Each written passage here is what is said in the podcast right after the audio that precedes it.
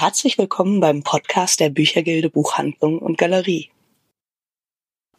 Wir beginnen heute mit einer kleinen Reihe in unserem Podcast und zwar soll es darum gehen, was alles passieren muss, damit ein Buch bei uns im Regal landet. Wir lassen im Grunde den entscheidenden Teil erstmal weg, nämlich dass äh, das Buch geschrieben wird, weil das natürlich bei allen AutorInnen komplett anders ist und wir zu Recht bei äh, jedem Interview mit einer AutorIn danach fragen. Deshalb fangen wir heute beim Lektorat an, was nach unserem Gedanken das ist, wo es im Verlag auch beginnt, wenn das Buch erstmal geschrieben ist. Und ich freue mich sehr, dass Sabine Baumann heute bei uns ist. Und äh, sie ist Cheflektorin bei Schöffling und Co. Den Verlag kennen bestimmt alle. Ist einer der renommiertesten Literaturverlage Deutschlands und bei uns in Frankfurt. Ich freue mich sehr. Danke, dass du da bist. Ich freue mich auch. Vielen Dank für die Einladung. ähm, vielleicht kannst du uns direkt mal erzählen, ob unsere Vorstellung auch richtig ist. Also ob Lektorat wirklich der Anfang eines Buches im Verlag ist.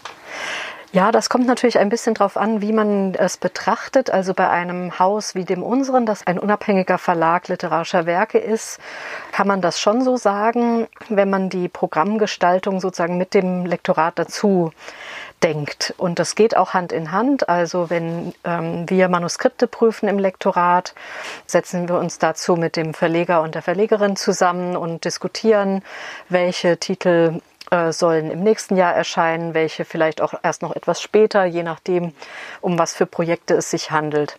Und ähm, genau genommen geht dieser ganze Prozess auch, ist sozusagen auch fließend und organisch. Also nach dem Buch ist vor dem Buch. Wenn ich ein Buch zu Ende lektoriert habe, fange ich meist auch schon wieder ein neues an oder bin ich währenddessen auch schon mit Autorinnen und Autoren im Gespräch über ihre Projekte, das, was sie vorhaben, was noch nicht fertig ist. Ähm, und gleichzeitig halten wir natürlich Augen und Ohren offen auf Buchmessen, im Gespräch mit Agenturen, durch E-Mails von Agenturen wo gibt es vielleicht neue Werke, neue Autorinnen und Autoren zu entdecken. Ähm, also insofern geht das immer alles Hand in Hand, die Programmplanung, die Akquise der Titel und dann das eigentliche Lektorat, worunter man sich ja die Textarbeit in Zusammenarbeit mit dem Autorin, Autor oder auch Übersetzerinnen und Übersetzer vorstellt. Mhm. Genau, damit hast du meine zweite Frage im Grunde auch schon mit beantwortet, wie man die Bücher dann überhaupt findet. Ähm, Habt ihr bei Schöftlingen bestimmte Kriterien, nach denen ihr die Texte auswählt? Oder also wie, wie ist so ein Entscheidungsprozess für ein Buch? Also der ist manchmal tatsächlich ganz spontan und ganz aus dem Bauch heraus. Wenn man ein Manuskript liest und das begeistert einen, dann ist es oft so, dass es einem nicht alleine so geht im Verlag, sondern dass äh, die anderen da der gleichen Meinung sind und man dann zusammen einfach entscheidet, dafür machen wir ein Angebot, entweder der Agentur oder Autorin, Autor direkt. Ähm, ich habe vorhin, glaube ich, bei der Akquise, das habe ich nur gestreift und mhm. noch nicht erwähnt, dass für uns als unabhängiges Haus, dem wir uns den äh, Autorinnen und Autoren und ihrem ganzen Werk verpflichtet fühlen. Unsere Zusammenarbeit mit den Autorinnen und Autoren ist auch sehr eng und sehr persönlich. Wir begleiten sie in vielen Lebenslagen, bekommen immer mit, wie ist die familiäre Situation, äh, wie ist gerade der Schaffensprozess, welche anderen Dinge liegen an, und die Autorinnen und Autoren sind für uns, wie der Verleger immer sagt, die besten Antennen. Mhm. Das heißt, oft bekommen wir auch Manuskripte oder einfach Empfehlungen über unsere eigenen Hausautoren. Mhm. Also beispielsweise hat unser Autor Mirko Bonnet, der wunderbare Romane und Gedichte schreibt, uns zwei Autorinnen empfohlen, nämlich Julia Trompeter und Nadja Küchenmeister, die wunderbare Gedichte schreibt und äh, beides sind Autorinnen des Verlags geworden. Es ist eben so, dass Autorinnen und Autoren einander ja kennenlernen bei Stipendienaufenthalten in Schriftstellerhäusern, Auflesungen, bei Festivals. Wir begleiten unsere Autoren an diese Orte natürlich auch oft hin, aber verbringen nicht sechs Wochen am Stück in irgendeinem Schloss oder äh, auf irgendeinem Landgut, wo Schriftsteller an ihren Manuskripten arbeiten können. Und insofern sind wir dann natürlich immer froh über solche Tipps, weil natürlich Autorinnen des Hauses auch ein bisschen sozusagen schon verinnerlicht haben, was passt gut ins Programm, was ist unsere literarische Richtung.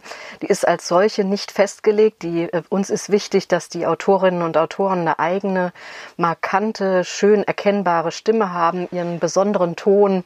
Denn das ist es ja, was man beim Lesen sucht. Ähm, ein bestimmter Tonfall, der einen verzaubert, der einen gefangen nimmt. Und das wünschen wir uns bei den Autorinnen und Autoren.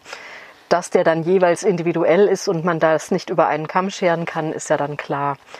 Ähm, ein Verlagssegment, das vor allem unser Verleger betreut, sind die literarischen Wiederentdeckungen.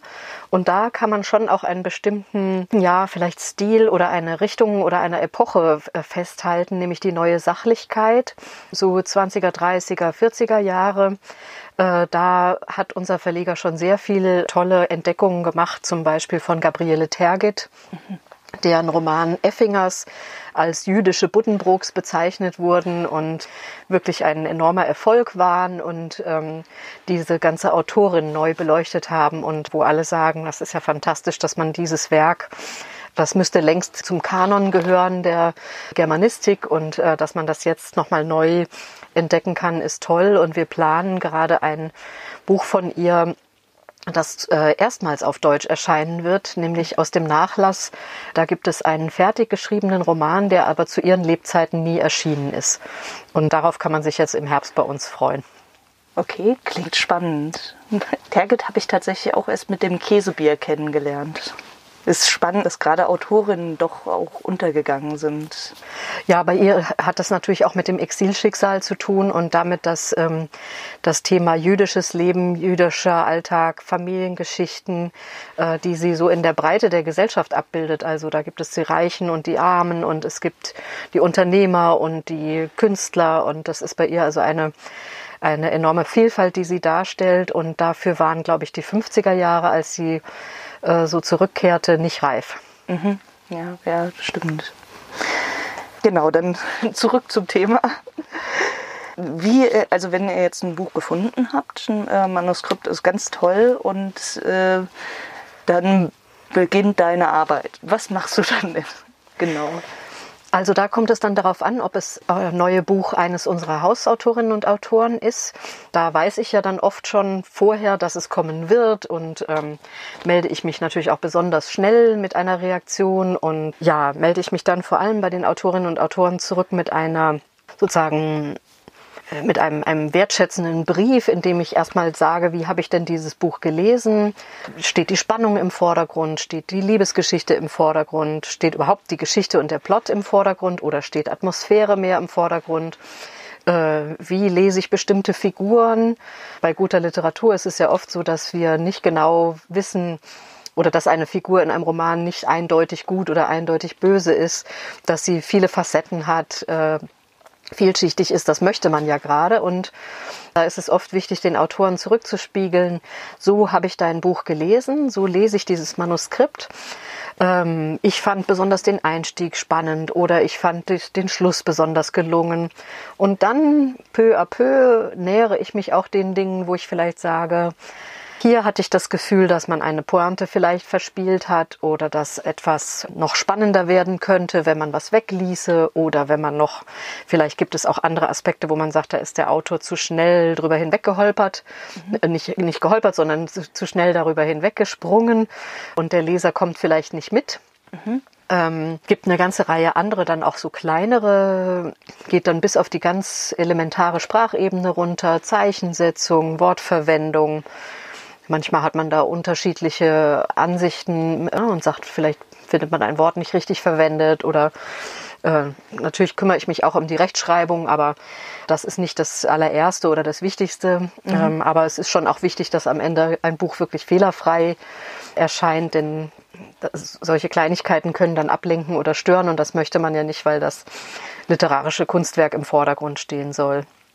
Ja, und ähm, das ist dann ein Arbeitsprozess, wo man mit Autorin und Autor im Austausch konkret am Manuskript zeigt, hier würde ich vielleicht noch mal überlegen oder da habe ich etwas so verstanden bin aber nicht sicher, ob ich es richtig verstanden habe oder ähm, eine Passage auch mal zu markieren und zu sagen, das könnte gestrafft werden. Ähm, genau, oder dass man eben wirklich stilistische Vorschläge macht und Es ist dann ganz unterschiedlich, wie die Autorinnen und Autoren darauf reagieren. Also ähm, ich hatte einen Autor, den haben wir übrigens über eine Schreibwerkstatt kennengelernt, an der er teilgenommen hat. Ähm, das ist auch einer der Orte, wo wir äh, wir sind ja eben mit sehr vielen Leuten im Kontakt, die eben auch mit Autorinnen und Autoren zu tun haben. Und da gibt es immer mal eben Empfehlungen über den Nachwuchs, ja. Mhm. Äh, und allein teilnehmen zu dürfen an so einer Autorenwerkstatt ist ähm, eben oft schon eine, eine Ehre und ähm, zeigt, dass jemand eine bestimmte Hürde schon genommen hat. Und dieser Autor Sascha Reh hat einen Roman geschrieben damals, als die erste Finanzkrise war. Mhm. Und er wollte das gerne festhalten, natürlich nicht in Sachbuchform, sondern ihn hat interessiert, wie könnte die Finanzkrise sozusagen Hintergrund sein für eine Familie in der Krise?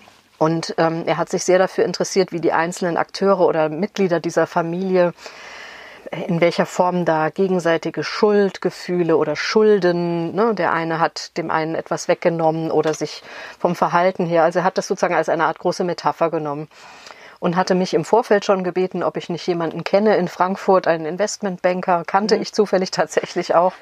Da konnte er dann ein bisschen Recherche sozusagen im Gespräch mit diesem Banker machen, weil er natürlich auch die Atmosphäre richtig wiedergeben wollte, ja, und sagen wollte, es ist ein Werk der Imagination und trotzdem möchte man eben dem Leser diese Welt so plausibel wie möglich machen. Soll, man soll ihn ja mitnehmen können und da, dazu muss auch vieles stimmen. Und dann, als das Manuskript fertig war, gab es am, eine wirklich sehr spannende Geschichte. Ähm, also ich bin nach wie vor sehr, sehr beeindruckt von diesem Roman, der Gibraltar heißt. Gab es dann aber am Ende ein Kapitel, wo er nochmal aufgeführt hat, ja, also die verschiedenen Aktien und Optionen und das und jenes. Und dann habe ich gesagt, Sascha, das hast du doch alles schon erzählt und das brauchst du eigentlich gar nicht. Es ist wie eine Trittleiter damit du irgendwo hoch konntest und das Bild aufhängen, schmeiß jetzt diese Leiter weg. Die möchte kein Mensch, die muss rausgeräumt werden. Und dann hat er gesagt, ah, hast ja recht und hat einen anderen Schluss geschrieben, der ganz fulminant ist und an einem Geldautomaten spielt, wo die sozusagen gescheiterte Tochter der Familie mhm. plötzlich in den Genuss von ganz viel Geld kommt. Und das ist toll, das ist auch sehr witzig und böse. Und da habe ich mich gefreut, dass ich sozusagen mit meiner beherzten Kritik äh, auch an diesem Roman etwas beisteuern konnte. Ansonsten sehe ich mich wirklich eher als ähm, jemanden, der den Autoren dabei hilft, ihre Intention optimal rüberzubringen. Und da braucht es oft nur kleine Handgriffe oder kleine Anmerkungen, kleine Hinweise. Denn das Geschäft des Schreibens, das verstehen die Schriftstellerinnen und Schriftsteller am besten. Das maße ich mir gar nicht an. Ich, ich könnte es nie. ich bewundere es immer sehr und ähm, bin, wie gesagt, sehr froh, wenn ich unterstützen kann, aber als Sparringpartner, als Gegenüber, als vielleicht erste Kritikerin, die auch sagt, es könnte dir bei diesem Roman, er könnte so aufgenommen werden oder so aufgenommen werden oder so aufgenommen werden. Und wenn du noch Aspekte verändern willst, damit nicht irgendwer sagt, warum ist das Buch so und so und es hätte doch anders sein können, äh, das ist meine Aufgabe. Hm.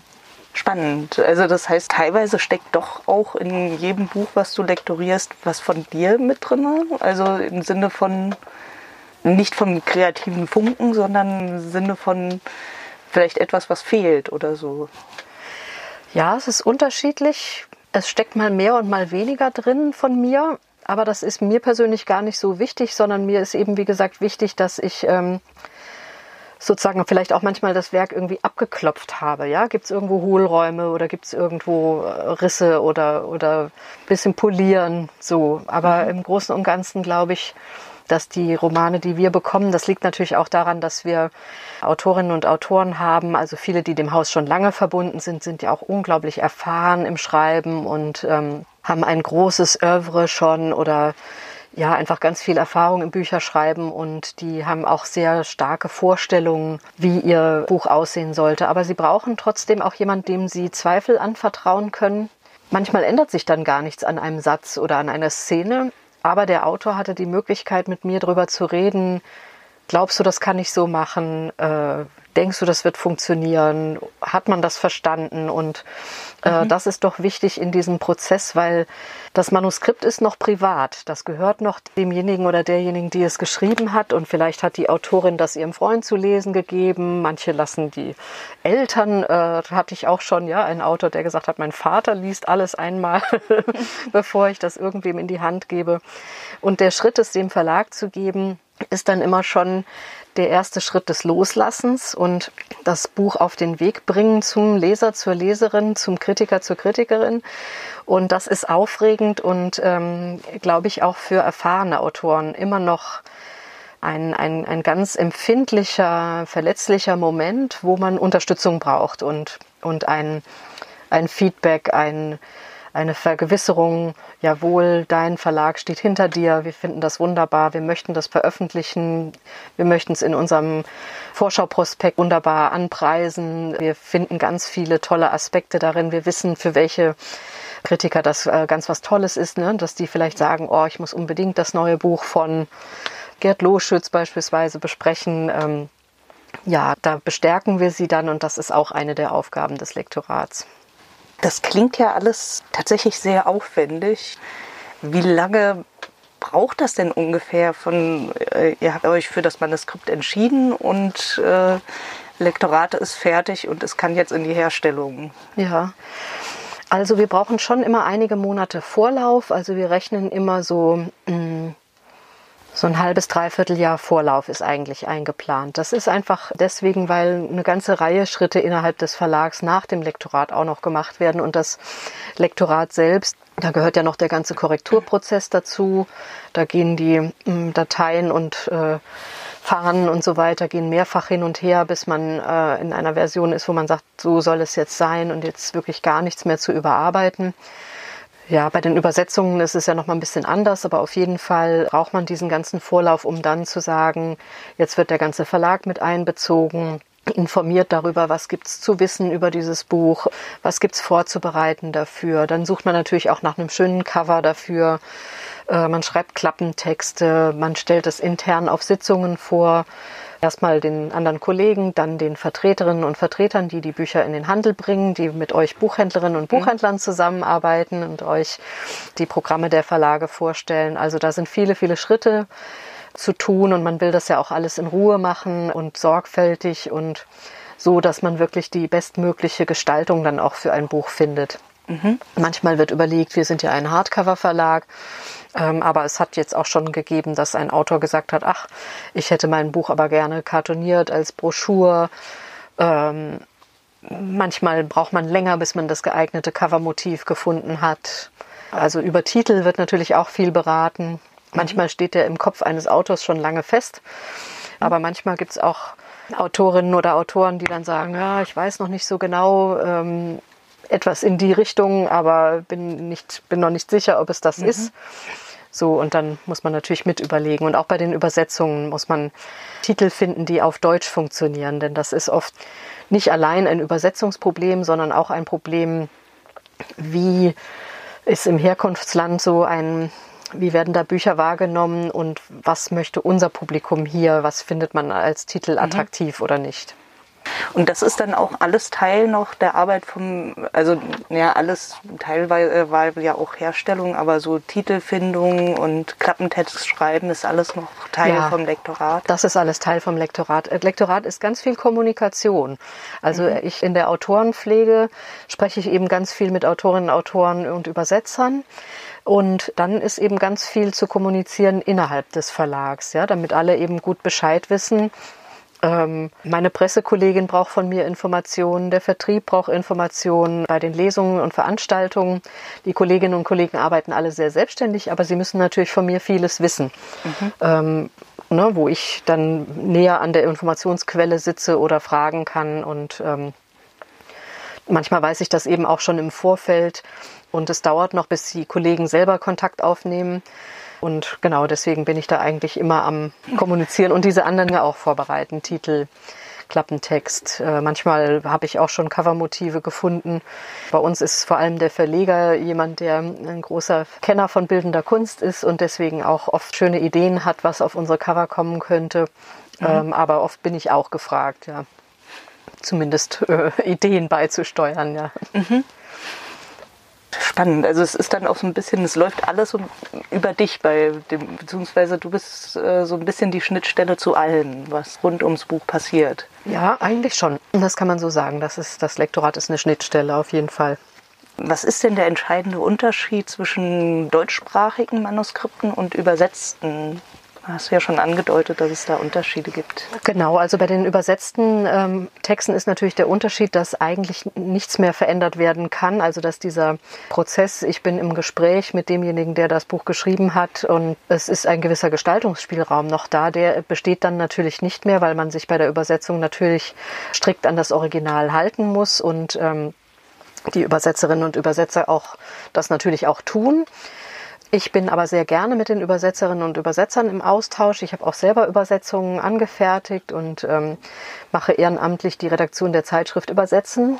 Und deswegen diese Fragen interessieren mich immer brennend und ich finde das ganz spannend und lerne sehr viel, auch wenn ich die Originalsprache eines Buchs zum Beispiel nicht beherrsche. Mhm. Äh, lerne ich ganz viel darüber, wo klingt vielleicht was durch oder mit welchen Problemen musste sich die Übersetzerin oder der Übersetzer rumschlagen, äh, um eine Sache ins Deutsche zu bringen. Ähm, ja, und wir haben tolle übersetzte Literatur bei Schöffling. Also wir haben einen Schwerpunkt auf osteuropäische Autoren wie Borat Čosić, Miljenko Jergovic, David Al-Bahari. Das sind alles wunderbare Romanciers und äh, werde auch nicht vergessen, wie wir einmal einen Preis der Leipziger Buchmesse in der Kategorie Übersetzung gewonnen haben mit dem Buch Die Tutoren von Borat Čosić, ein, ein Riesenwerk und eine ja, ein fantastischer Fund unseres Verlegers, der damals den Autor angesprochen hat und bei ihm zu Hause gesagt hat, was steht denn da für ein Werk? Und äh, ein dickes Buch stand da und ähm, galt als unübersetzbar und Brigitte Döbert hat es aber geschafft und es ist also ein tolles Buch voller Parodien auf verschiedene Stile und Stilrichtungen und dabei eine riesengroße Familiensaga. Also ein, einfach ein tolles, verspieltes, verrücktes Buch. Mhm. Und wie kommt man dazu, ein Buch zu machen, wo man die Originalsprache nicht kennt, kann. Also trifft man die Entscheidung für so ein Buch, wenn man das Original ja gar nicht lesen kann, bevor es übersetzt ist und man ja die Übersetzung erst noch machen muss. Ja, da ist ganz viel Vermittlung im Spiel. Also mit den Übersetzerinnen und Übersetzern haben wir auch ein enges Vertrauensverhältnis und ähm, auch da ist es eine Frage eben des sich gegenseitig Kennens und Wissens, wie tickt der andere, welchen Geschmack hat man, äh, welche Texte findet man problematisch, für welche begeistert man sich. Die Übersetzer schreiben uns Gutachten. Wir bekommen auch oft Gutachten und Empfehlungen von, auch da von Agenturen. Äh, manchmal gibt es Probeübersetzungen von einzelnen Kapiteln, äh, dass man sich ein Bild machen kann. Und das sind sehr offene Gespräche, also wo manchmal auch benannt wird, es gibt irgendein Problem oder ähm, man fragt sich, ob irgendeine Sache in Deutschland so verstanden wird wie dort. Aber also auch da gilt, wenn wir von einem Autor begeistert sind, einem Autor wie Miljenko Jergovic äh, aus Sarajevo, äh, von dem wir bestimmt schon zehn Bücher veröffentlicht haben, da freuen wir uns natürlich immer, wenn uns der kroatische Verlag ein neues Buch anbietet und lassen das trotzdem nochmal begutachten, damit wir die Katze nicht im Sack kaufen müssen und äh, sprechen mit der Übersetzerin darüber. Aber wenn die sagt, das ist wieder ein toller neuer Jagovic, dann kaufen wir das auch ein und publizieren das auch und bemühen uns einen guten Programmplatz zu finden, äh, denn es ist natürlich auch wichtig, dass sich die internationalen Autoren bei uns gut ergänzen und nicht sozusagen Publikum wegnehmen. Ja, also und auch bei einer Autorin wie Jamie Attenberg aus den USA, die begleiten wir eigentlich fast vom ersten Buch an. Also haben wir fast alles von ihr veröffentlicht und äh, das war übrigens der Tipp eines Buchhändlers, dass sie eine tolle Autorin wäre und genau, der hat gesagt, das könnte doch zu Schöffling passen und das fanden wir dann auch sofort. Und wie gesagt, es gibt ja manche Sprachen, die ich auch lese im Original, also wo ich mir dann selbst ein Bild machen kann. Äh, und bei anderen ist man eben angewiesen auf diejenigen, die diese Sprachen beherrschen. Mhm. Du machst das ja jetzt schon eine Weile. Hat sich deine Arbeit verändert mit der Zeit? Also so durch Veränderungen in der Branche oder auch in gesellschaftlichen Veränderungen? Also ich bin in einer sehr glücklichen Lage, dass sich meine Arbeit eigentlich wenig verändert hat. Also im Sinne von, dass sehr viel Wert gelegt wird auf äh, hohe Qualität, auf, auf die Ruhe, mit der man an dem literarischen Text arbeiten kann. Ähm, ich höre manchmal von Kolleginnen und Kollegen aus größeren Verlagen, dass sie mit sehr viel Verwaltung zu tun haben und mit sehr viel Kalkulation und ökonomischen Aspekten.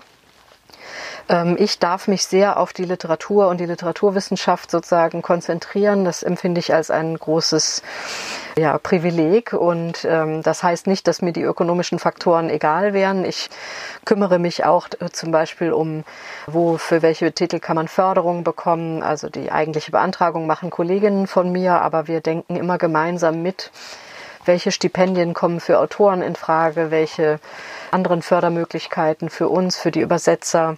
Das ist schon wichtig und als unabhängiges Haus muss man sozusagen immer gucken, dass die, diese Grundlage auch da ist. Aber ich bin ansonsten eben stärker für die literarische Grundlage sozusagen zuständig, dafür, dass die, dass die Bücher bestmöglich geschrieben sind und äh, ja, platziert und auf den Weg gebracht werden. Mhm. Aber die Branche verändert sich natürlich, das, das sehe ich auch. Und ja, ich äh, hoffe, dass äh, so viel wie möglich unabhängiger Buchhandel und unabhängige Verlage weiter ihre Arbeit machen können, Unterstützung bekommen. Das ist schon sehr wichtig, denn auf solche Häuser sind eben auch die Autorinnen und Autoren sehr angewiesen, denn bei uns sind sie doch irgendwie sehr als Individuen im Vordergrund und ja, können sozusagen sich mehr einbringen, werden mehr gesehen als vielleicht in den ganz großen Häusern, mhm. wo sich viele tummeln und ja, man da vielleicht die Konkurrenz sehr stark ist. Mhm.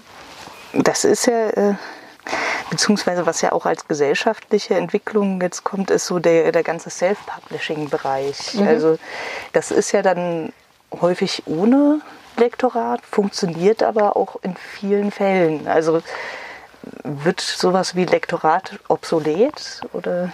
Ja, ich glaube, es ist schon öfter totgesagt worden, aber ähm, ich glaube, es wird nicht so schnell obsolet werden. Meine Beobachtung, also ich kenne mich in dem Self-Publishing-Bereich nicht so gut aus, weil das natürlich auch stärker im Unterhaltungssegment ähm, oder da der, der Unterhaltungssegment stärker ist und das veröffentlichen wir ja bei Schöffling gar nicht äh, oder Genre.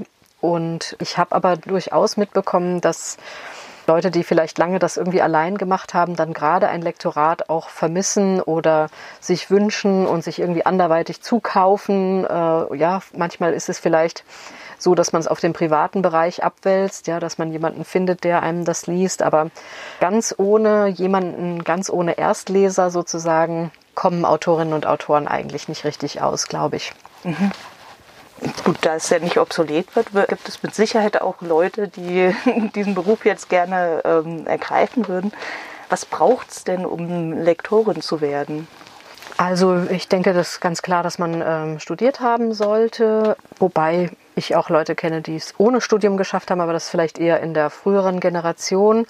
Ähm, aber heutzutage ist, ist, denke ich, ein Studium relativ unerlässlich. Sprachenkenntnisse sind wichtig, einfach eine breite Belesenheit. Ja, und vielleicht, dass man es aushält, sehr viele verschiedene Rollen spielen zu müssen. Ja, manchmal muss man sehr kritisch sein und bisschen unerbittlich, ja, die Gouvernante gegenüber äh, den Schreibenden. Äh, dann wieder muss man ein Entertainer sein und auf der Vertreterkonferenz Begeisterung wecken für einen Titel und äh, sozusagen alles Positive rüberbringen, was ähm, dazu zu sagen ist, ja, man muss eben sehr mitfühlend sein mit den Autorinnen und Autoren, man muss hart verhandeln können gegenüber äh, Agenturen oder ausländischen Verlagen. Ähm, also es ist ja man muss kommunikativ sein einerseits. Wir haben ja darüber gesprochen, wie viel mhm. zu reden ist und zu schreiben ist. Gleichzeitig muss man lange auf dem Hintern sitzen können und große Mengen Text geduldig und im stillen Kämmerlein lesen können. Also es ist äh, ein Spagat. Klingt auch nach einem sehr spannenden, vielseitigen Beruf. Ja, durchaus. Also mir wird es nicht langweilig. Ähm, und mit dem Studium ist das dann Literaturwissenschaft oder ja. Germanistik?